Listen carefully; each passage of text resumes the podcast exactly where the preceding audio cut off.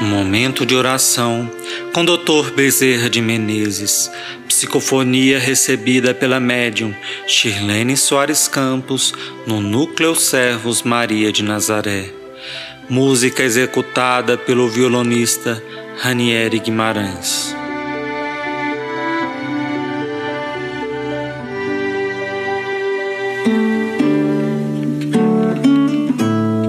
Saber ver.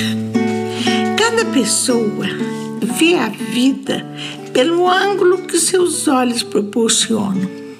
Aqueles que são cegos vão ver as coisas pelo tato e, na verdade, para eles, as formas não são bem condizentes com aquilo que eles observam e que é transmitido ao seu cérebro. O míope tem a deficiência no olhar. Aquele que possui estrabismo também precisa de correção nas imagens duplas que observa. Aquele que possui a cegueira da alma, porém, esse é o mais cego dos cegos, porque, mesmo lhe sendo mostrado, eles são incapazes de ver, mesmo vendo com os próprios olhos, ficam indiferentes e endurecidos.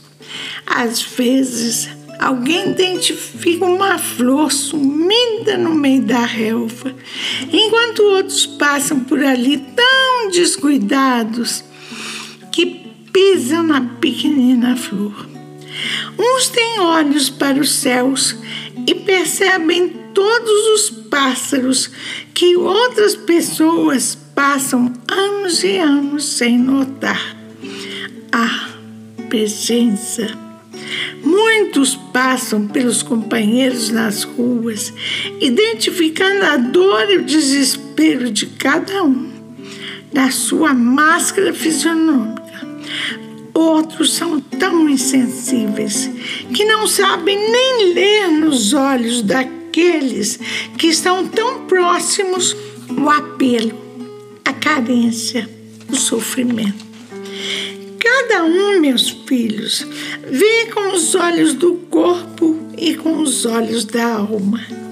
Feliz daquele que pode ver, principalmente com os olhos da alma porque com os olhos da alma identificamos todas as belezas e com os olhos do corpo todas as nossas necessidades.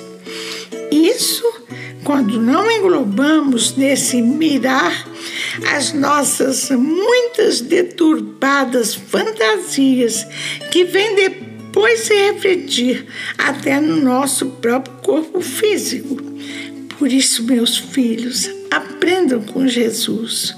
Ele disse que realmente os olhos são a luz da alma, e se a nossa alma fosse sombra, todo o nosso corpo seria uma enorme treva.